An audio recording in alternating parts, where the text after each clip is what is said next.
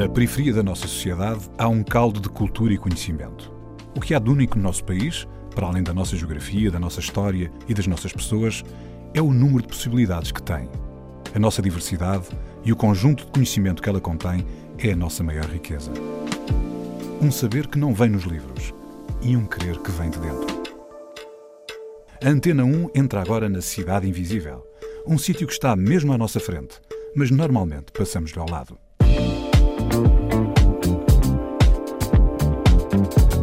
Quando falam em privacidade ou quando falam. Agora está o tema atual que é o racismo. Isto mim também racismo, é xenofobia, é tudo junto. Não é só, não é só quem, é, quem é preto que pode ser, um, ser sentir na pele. Eu também sinto na pele o, ter, o trabalhar aqui, ser mandado parar e ter que estar-me a identificar, estar a dizer e, e eles estarem a perguntar o que é que eu faço aqui, porque é que eu ando aqui. Eu tenho que estar a explicar que eu simplesmente trabalho aqui, tenho uma associação, tenho um ginásio. A Cidade Invisível é o bairro do Casal Ventoso em Lisboa. Lá nasceu Paulo Seco, treinador de boxe. Habituado a enfrentar homens olhos nos olhos na solidão de um ringue, não se deixa derrotar pelo preconceito. O boxe deu-lhe sentido à vida e agora ajuda outros a encontrar o caminho. Paulo, Paulo Seco, bem-vindo ao nosso programa. Devo Obrigado. dizer que hum, eu que referenciei o teu nome no primeiro programa de todos, porque estávamos a falar, a fazer uma espécie de levantamento de, de ex-combatentes de desportos de, de combate e de artes marciais que tinham, após a sua competição, a sua parte mais competitiva, fundaram ginásios e espaços para jovens e outros nos seus territórios, e tu foste um deles, com uma entrevista com alguém que eu sei que já treinou aí contigo, que é o Duba Barradas. Portanto, só fazer um bocado este enquadramento que diz que de facto estamos a criar aqui, através deste programa, uma grande comunidade. Agora, tu vês do bairro já não existe, mas sabemos que é um bairro que as pessoas uh, ainda hoje uh, denominam parte dessa zona com esse nome, que é o Casal Ventoso. Eu não sei que idade é que tens, mas como foi crescer no Casal Ventoso? Como é que era o dia a dia, as sensações? Pá, tenho, tenho 49 anos, uh, 49. Uh, 49 não, já, já 47, desculpa. Pá, nasci do Casal Ventoso não vou, não vou dizer que foi mal, mal, mal, porque assim, temos que lembrar que o Casal Ventoso a droga aparece talvez nos anos 80, por aí. Porque antes disso temos que ler, temos que ver um bocado a história do bairro. O bairro servia de apoio às docas, às fábricas que havia nas docas, às fábricas que, que havia na região de Lisboa. E, isto foi, e, e o bairro foi fundado por pessoas que vinham das aldeias. Temos que ver um bocado a história. Eram pessoas que era o caso da minha mãe e, e de outras pessoas que, que cá, cá, cá residiam que eram pessoas que vinham de, das aldeias, como disse, então pronto, trabalhavam em fábricas, outras trabalhavam, eram empregadas de limpeza, como no caso da minha mãe era empregada de limpeza, o meu pai trabalhava nas obras e, e pronto, só quando aparece a, a, droga, que é o flagelo, ainda talvez nos anos 80, por aí que aparece, é que o bairro começa a, a descambar, digamos assim, que aos poucos começa a tomar um caminho que, pelo qual é conhecido, que, que, era, que era um bairro de tráfico de droga, o maior da Europa, na altura foi considerado o maior da Europa e tudo. Mas, oh, Paulo, uh, desculpa, tu, tu viveste ainda essa, essa altura do bairro. Eh, tu com, eh, com que idade é que sentiste que o bairro estava a mudar e notaste isso já? Serias bastante novo, não é? Sim, era bastante novo, mas, mas uh, não via nada de droga, não via rigorosamente nada. Ouvia-se falar uma pessoa ou outra que, que, que, quando apareceu a primeira vez que tenho a impressão que pouca gente sabia o que era droga aqui no bairro, só que um, se calhar, eh, uma, epá, tenho, tenho a noção de ser muito novo e ter ouvido falar que veio cá um, na altura vieram umas pessoas de fora, de um, até acho que foi de Espanha, e vieram matar um gajo aqui no bairro na altura, que eu tinha dado, hum, tinha enganado eles e não sei quanto, mas isso estamos a falar nos anos 80. Sim, sim. Uh, foi o que ouvi falar na altura e foi a partir daí pronto, é a história que toda a gente conhece, que mesmo assim, o bairro foi crescendo, uh, foi se infiltrando, depois havia riqueza, a riqueza dentro do bairro foi crescendo porque era dinheiro fácil que entrava para toda a gente, porque eu via as pessoas, né, que, trabalhar, que andavam a trabalhar dia a dia, e depois vinham outros que rapidamente hum, rapidamente subiam, subiam de, de nível de vida, né? com carros novos e, e, motas e, e, começavam a ter roupa, a roupa daquela mais cara, começavam a andar bem vestidos, né? Diz-me. Não, não, queria, queria pergunta que acho que é importante situar. Nós temos conseguido situar aqui no, no, programa também um bocado a origem dos territórios e dos bairros, porque as pessoas normalmente, como estás agora a falar, desconhecem, né? O pessoal fala em casal, fala logo em droga e desconhece de facto outras realidades. Exatamente, facto. O, o, casal, pela zona onde está a cidade, nós sabemos, e, e, tu sabes melhor, então, que havia um grande polo industrial em Alcântara, que já praticamente não existe, e havia o Porto de Lisboa, e portanto Correto. muitas pessoas que vieram de outros sítios de Portugal acabaram por assentar ali para ter acesso a esses trabalhos. Era, Acho... tanto, tanto que isto, desculpa de interromper. Diz, diz, diz. Tanto que nós, e é o meu caso, eu morava no pátio 17, no, no casal Vitor de Cima, pátio 17, todo o bairro, todo ele era construído por pátios por Sim. pátios ou então por uh, prédios, tenho só que havia um ou outro, nem era prédios, eram, eram habitações com dois andares, que era no máximo que havia talvez, porque tudo o resto eram pátios, aqueles pátios que havia nas aldeias, em que pouco a pouco foram-se construindo aqui, foram-se construindo pátios, em que um construía a casa, depois ao lado construía outra casa e acabava por ser uns pátios. Eram pequenas aldeias entre cidades com pátios, em que toda a gente se conhecia, todos nós dormíamos de porta aberta, todos nós Uh, havia uma confiança entre as famílias de, de todos, a interajuda, aquelas, aquelas, aquela interajuda que vinha nas aldeias, de, que toda a gente se conhece, toda a gente se, se dá bem. Mas, oh Paulo, tu, é, essa lembrança que tu tens dessa vivência é para aí dos anos 70, tua criança, certo? Certo, certo. Eu, e, depois, eu, nos anos eu, 80, as coisas começaram a mudar um bocadinho, certo? Correto, correto, mas as coisas mudaram. As coisas começaram a mudar, não é?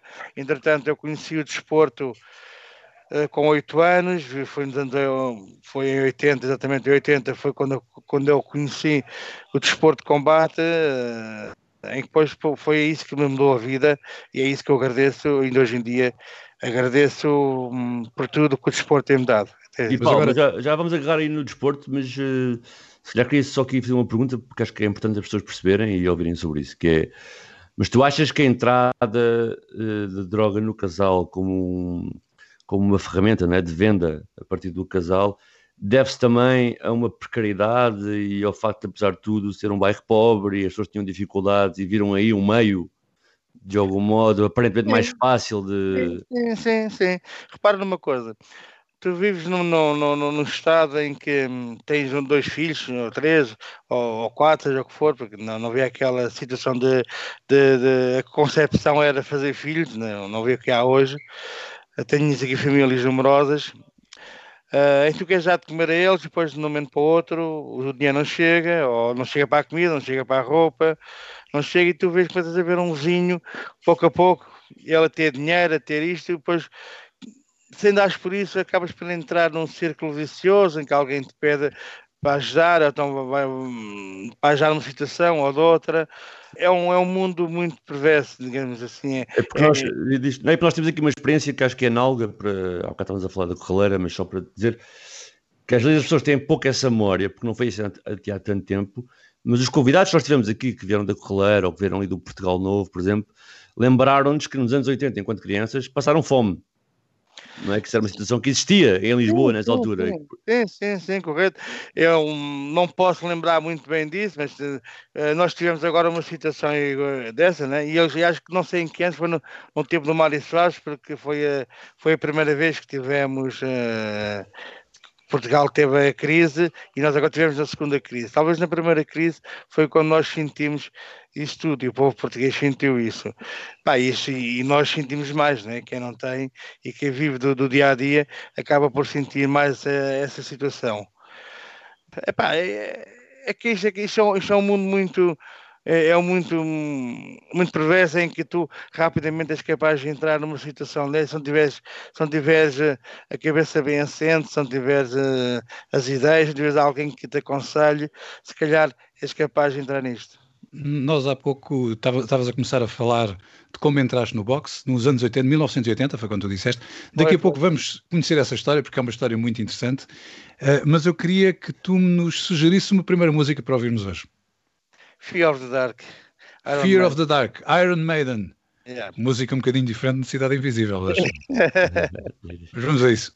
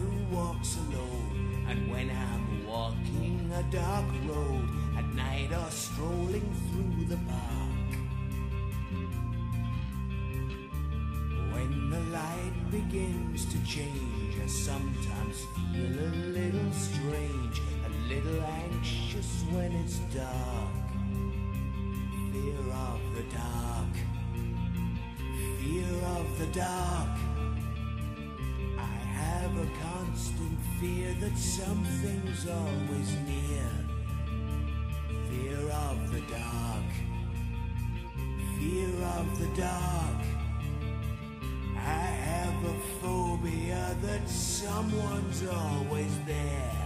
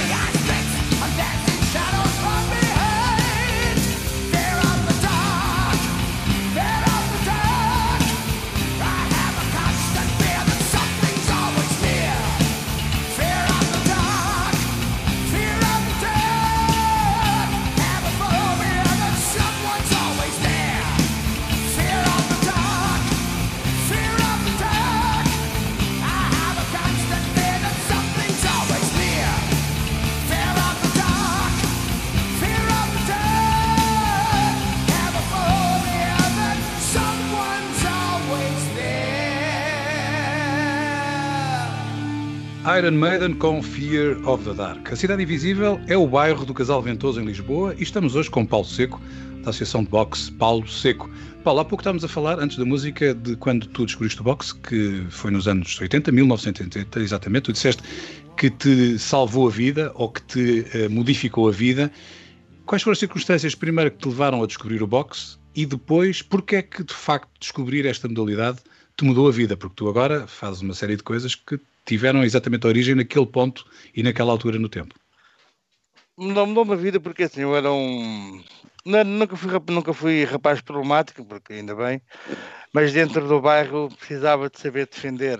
Precisava de saber defender de, das provocações, como todos quem vive em bairro uh, tem esse conhecimento, né? De, chamado bullying, que agora dão, dão o nome de bullying. Todos nós tínhamos que saber sobreviver neste mundo do bairro. E eu era um rapaz que, pronto, tinha algum jeito para a porrada, vamos ser sinceros, porque nunca fui, nunca fui bom estudante, nunca fui bom estudante e, e também para a porrada era bom. assim. Decidiste aplicar esse jeito em algo que não te metesse pelo menos em tantos problemas, é isso? Exatamente, exatamente. Olha, e já agora, e onde é que foi essa, essa entrada? Em que associação, em clube? Que, foi, é no, foi? foi num bairro, o bairro da Serafina. Ok, que é perto, sim. sim. Tu começaste a treinar muito cedo, portanto, com perto para aí 8 anos, 9 anos, por aí, sim, mais ou menos, sim, né? pelas contas anos. que estou aqui a fazer. E, e, depois, como é que foi a tua vida a seguir? Portanto, começaste a, a treinar como criança, como jovem praticante, depois fizeste uma carreira, já vamos falar sobre isso, com a carreira amadora e depois profissional, mas como é que era a tua vida nesse momento, entre o treino e o, e o resto, a escola, como é que isso funcionava? E à, e à escola, e, e por exemplo, assim, como os meus amigos, tinha um amigo ou outro que andava lá e convidou-me, então ia, saía da escola e ia para o, para, para o treino.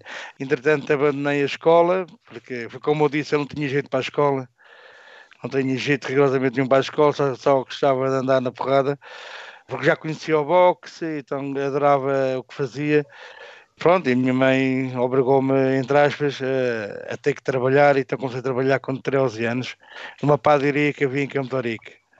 Olha, uh, uh, Paulo, uh, eu não sei se pode parecer assim uma pergunta e foi... um bocado... Diz, diz, diz, podes falar. Não, não, uma pergunta um bocado de fora, mas acho que era interessante as, também os ouvintes perceberem que é, tu praticaste boxe e falaste do desporto como um espaço focal e importante para ti no Casal Ventoso, não é? Exato. Mas as pessoas, as pessoas normalmente desconhecem e é só um pequeno à parte que estou-te a pedir para fazer, para depois podermos seguir na parte da tua carreira, no teu percurso, que o Casal Ventoso é capaz de ser o bairro que eu já conheci com mais clubes. Aquilo é inacreditável. Eu queria que só descrevesse um bocado essa história, né? como é que um bairro como o Casal tem tantos clubes diferentes. Normalmente o bairro, os bairros em geral têm um clube, né? o Corraleiro tinha o Corraleira, né? mas... Sim, aqui tinha, aqui tinha o Lisboa, o clube o qual eu também represento, depois tinha os Unidos, tinha os Unidos... Santo António, não é? Santo António também, Santo António, ou seja... Isto Monte Pradense, um, também é daí? Pradense, é Monte Pradense, quatro... O mais giro disto tudo é que isto, estamos a falar de uma rua que não sei quanto é que tem, quanto é que tem de eh, de distância, o casal Vitoso, se a gente conhecer o casal Vitoso antigo, se calhar deve ter que 500 metros da rua, não sei, e havia uma rivalidade enorme entre o casal Ventoso de cima e o casal Ventoso de baixo. Eh, uma, por, por questões de, de 100 metros, mudava, punha-se um clube e já ninguém entrava numa coletividade porque era deste clube, entrava de, de outra coletividade porque era de outro clube. E era uma rivalidade enorme que havia aqui numa simples rua, que hoje em dia pode-se ver na, que é a atual a rua como ela está construída, com algumas diferenças, e havia uma rivalidade enorme. É, é, ao mesmo tempo, isso é, é giro e é, e é, e é complicado viver nessa situação em que quem morasse o casal Ventoso acima não se podia dar com, com quem morasse o casal Ventoso baixo. Mas essa rivalidade passou agora para, para, para os bairros que estão cá embaixo, na Avenida de Ceuta, na Quinta do Loureiro, que é onde tu estás agora, onde está instalada a, tua associação. Não, essa não. rivalidade manteve-se cá embaixo, nos bairros onde não, foram realojadas não, algumas pessoas? Não, não, porque o realojamento foi feito um bocado, tipo, misturou-se tudo, quem, quem, quem morava no casal Ventoso baixo foi viver para para um lado da rua, onde, onde já estava a morar pessoas que moravam no casal de cima, então está tudo misturado uns com os outros e, e essa rivalidade, digamos que acabou. Oh, oh António, deixa-me só aqui só fazer aqui um pequeno à parte em relação a esta conversa, é que nós de vez em quando reparamos neste padrão de realojamento em que eh, alguma da vivência do bairro, dos bairros, quando eles são realojados, não é tida em conta, ou se calhar é tida em conta e por isso é feita de alguma forma mais propositada a separação exatamente destas comunidades. Toda a tua experiência, como é que tu tens visto esta dinâmica acontecer? Porque nós temos passado por esta questão várias vezes durante o programa. O que aconteceu foi é um bocado o que o Paulo descreveu. Nós tem, temos ali tínhamos o casal de cima, o casal de baixo, e eles foram realojados, porque em Lisboa isso apesar de tudo aconteceu, foram realojados ao lado, não é? Mas é preciso ver, mas é preciso ver que eles estão numa faixa uh, muito estreitinha, os bairros são, são faixas, não têm densidade, são faixas ao longo da Avenida de Ceuta, que são cerca de, de oito faixas de rodagem a separar os bairros de um lado e do outro. E o que acontece é que também a própria Avenida de Ceuta é um bloqueio grande para as pessoas estarem juntas, isso por um lado. E até simbolicamente, e, e Paulo, peço desculpa sobre mas isto. Aqui, há, aqui um problema que. Desculpa, já te interromper. Diz, diz, diz, diz. Há aqui um problema que quando havia eh, as outras as juntas de freguesia, tipo, onde eu estou pertence, pertence à junta de Campo de Eu atravesso a estrada para o lado de lá, pertence à junta de Alcântara.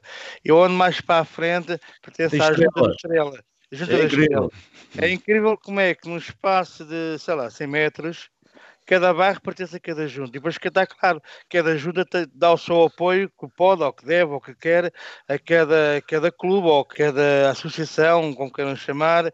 Acho que nada trabalha em, em sintonia.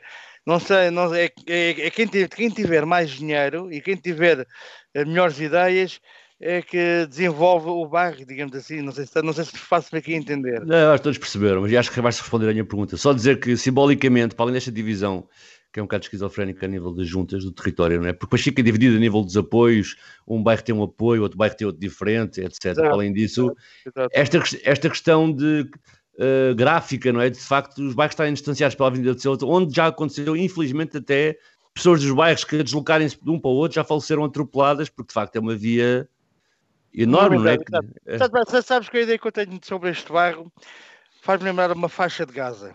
Fa- Faz-me lembrar uma faixa de Gaza em que nós, neste momento, estamos numa faixa de Gaza que só se lembram de nós quando chegar as eleições. Quando chegar as eleições, seja autárquicas, seja qual for elas, então alguém, alguém vem lá de cima do Nosso Senhor e, e deixa até cá abaixo, até esta zona aqui, em que vem-nos visitar, fazer visitas e aquelas promessas que nós estamos habituados, que é o caso do Primeiro-Ministro, que já cá teve três vezes, é o caso de- do Presidente da Câmara, que já cá teve também algumas vezes, ou seja, todos se lembram de nós naquela altura de- de- das eleições. Só isso. Ó Paulo, de qualquer forma, eh, tem-se sentido ao longo destes 30, 40 anos de existência do, do Casal Ventoso várias intervenções insti- institucionais a tentar eh, resolver o, o problema da, que existia do Casal Ventoso.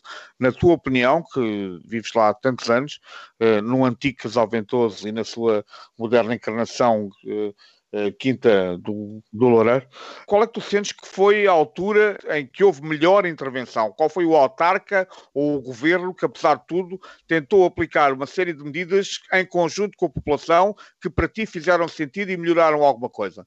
Eu lembro-me de ser, ser, ser novo, novo, eles andarem a fazer um censos no bairro na altura, estamos a falar nos anos, da, da altura do Nuno Abcacis, acho que era o presidente da Câmara, Nuno Abcacis. Eu lembro nessa altura ele andar a fazer um censos para o realojamento do bairro. E depois andou em discussão, lembro na altura haver uma discussão enorme sobre para onde é que iam as pessoas. Porque repara uma coisa, as pessoas acabaram por ficar aqui porque ninguém em Lisboa, mas mesmo rigorosamente ninguém, quis as pessoas aqui do bairro. Se tu fosses para uma zona qualquer do bairro e dissesse assim, agora vem para aqui os moradores do Casal Ventoso, era logo uma manifestação que ninguém os queria lá. E isso foi, foi um tema que andou durante vários anos em discussão, até que acabou por ficar aqui à beira da, da, da Avenida de Ceuta, os bairros. Paulo, agora deixando um bocadinho de parte o Casal Ventoso e focando no boxe, se calhar para criar um bocadinho de ambiente, eh, vou pôr uma música que tu também escolheste, que foi a Survivor, Eye of the Tiger, e voltamos daqui a pouco novamente à conversa.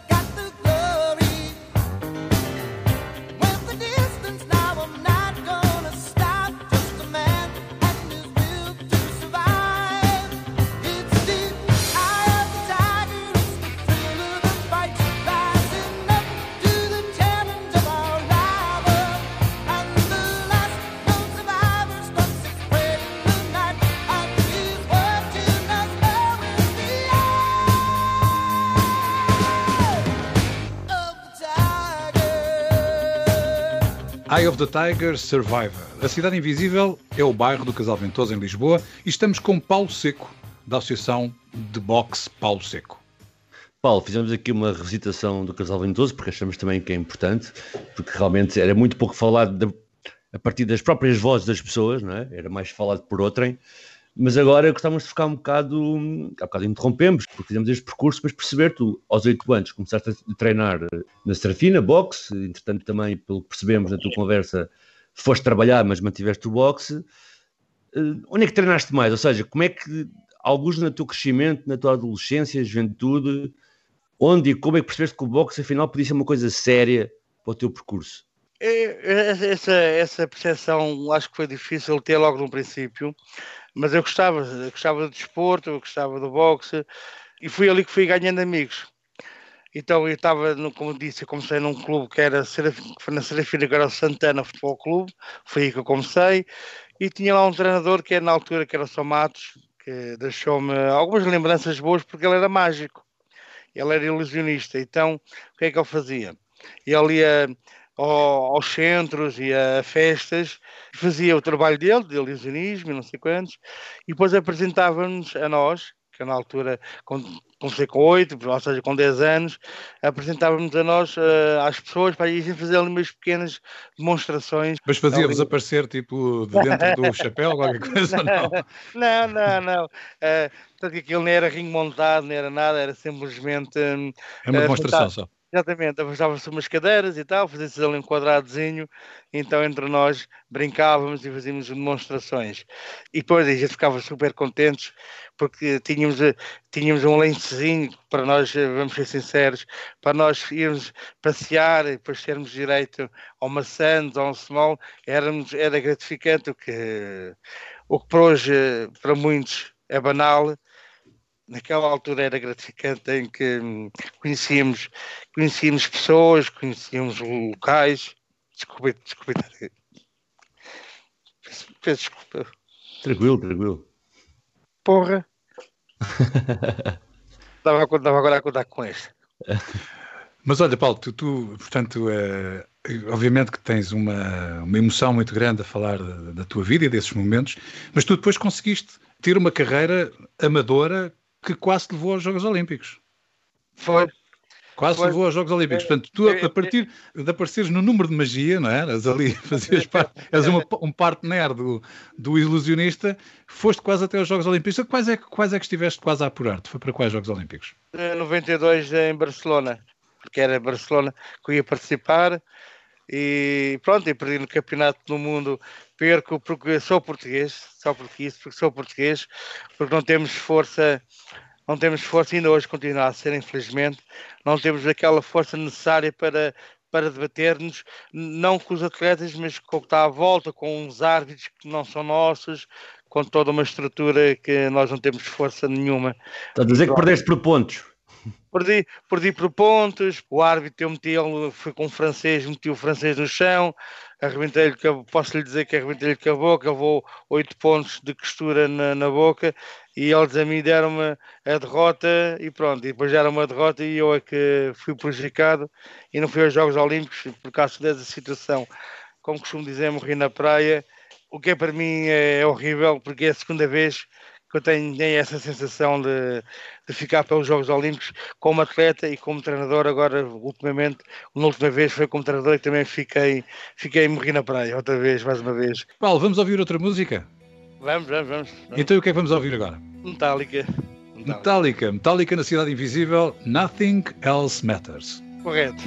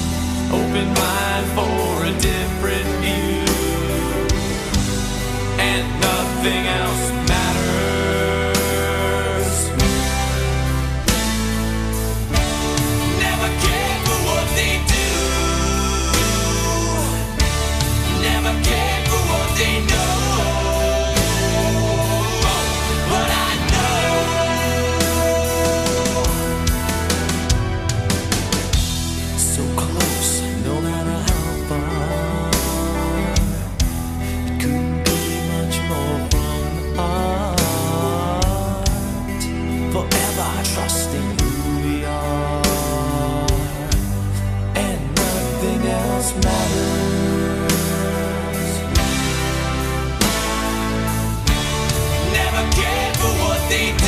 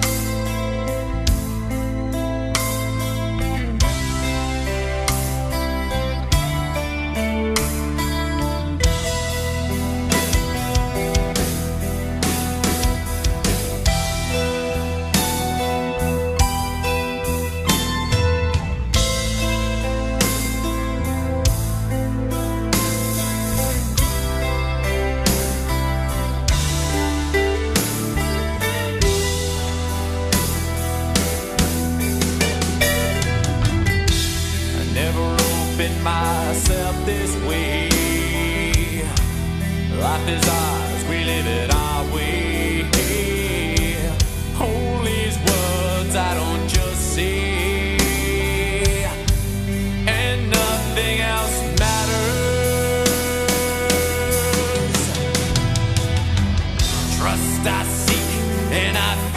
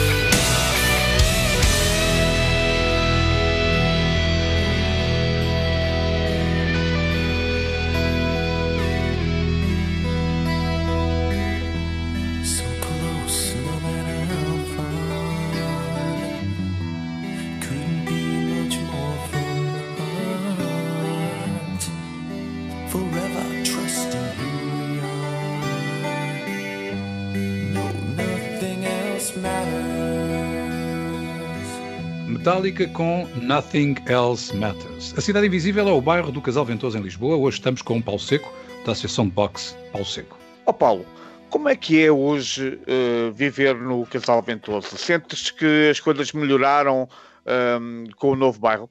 Melhorar, melhorar a nível, a nível habitacional para, para a população, melhorou, não é? A nível habitacional melhorou para a população, só nesse sentido, porque os problemas mantêm-se, alguns problemas que a gente tem conhecimento mantêm-se cá, que é a droga, mantêm-se alguns problemas, mas à parte disso, um, um desabafo que eu tenho é que. Força! Bem, que somos, somos sempre conectados com o Antigo Alvin todos, somos marginalizados pela, pela sociedade. Eu tive esse problema uh, mesmo presente ontem, que a juíza, a juíza simplesmente acusou, acusou e falou de que o morador daqui é morador. Não, não interessa, é morador aqui.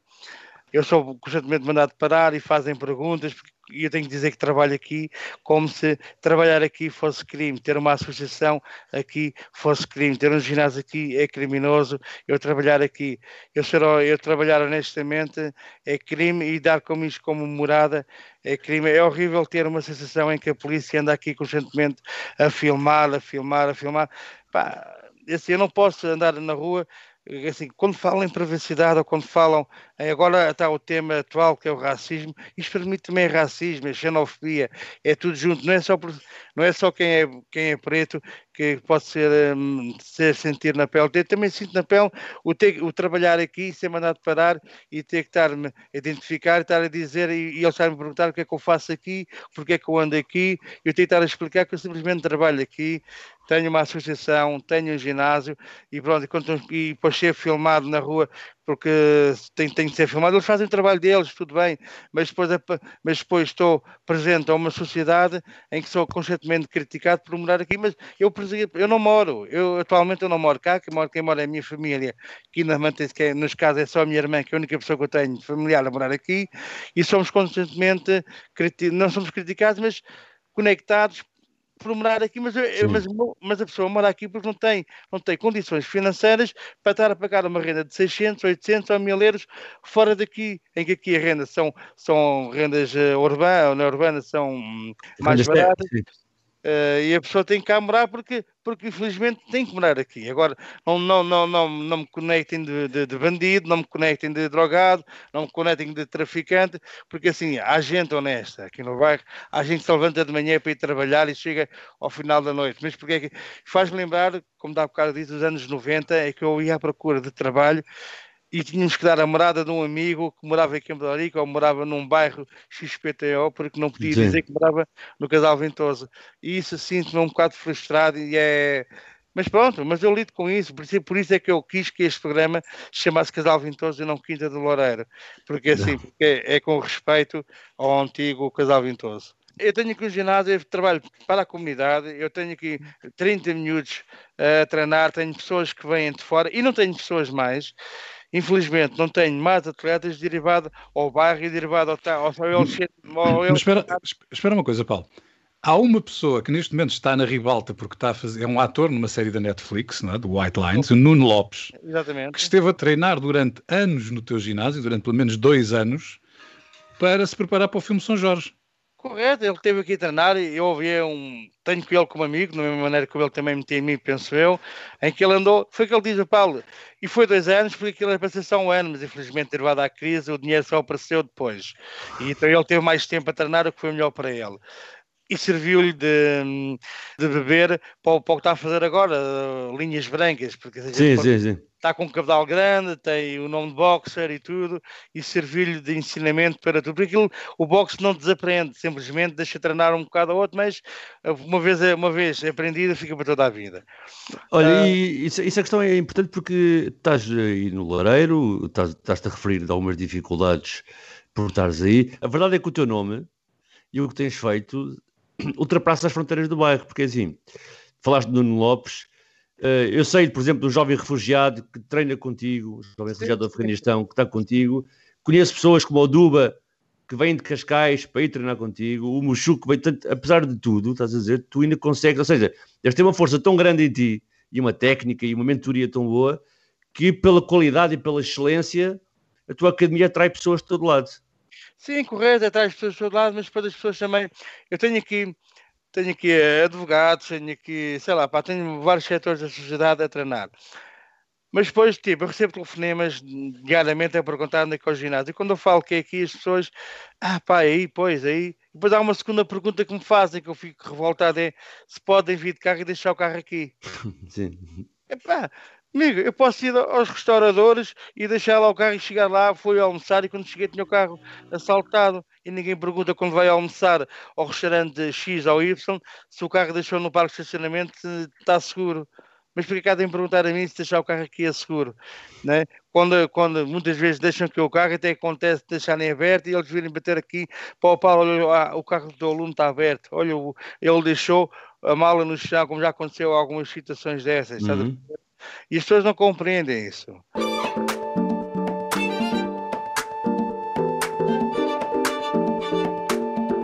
Paulo Seco, treinador de boxe, habituado a enfrentar homens olhos nos olhos na solidão de um ringue. Ele não se deixa derrotar pelo preconceito. O boxe deu-lhe sentido à vida e agora ajuda outros a encontrar o caminho. A Cidade Invisível é o bairro do Casal Ventoso em Lisboa.